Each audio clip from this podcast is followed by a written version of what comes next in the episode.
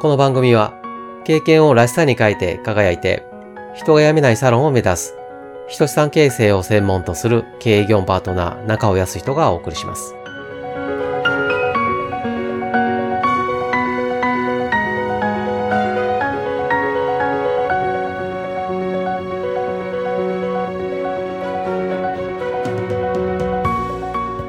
数回にわたって目標作りという視点でお話ししています。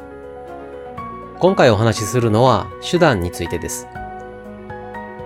目標や目的を持ち、それに向かって進むには手段を選ぶことになります。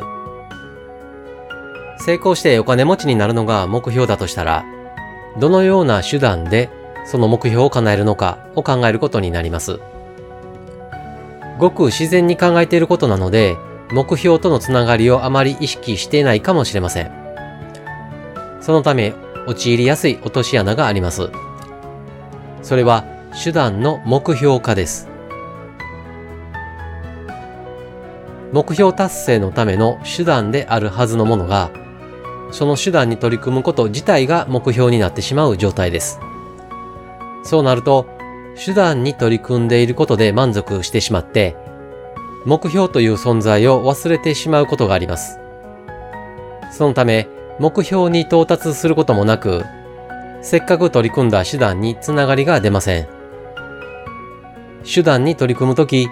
その先の目標、さらにその先の目的と一本の糸で繋がっていることを必ず忘れないでください。それだけで実現するスピードが速くなりますので。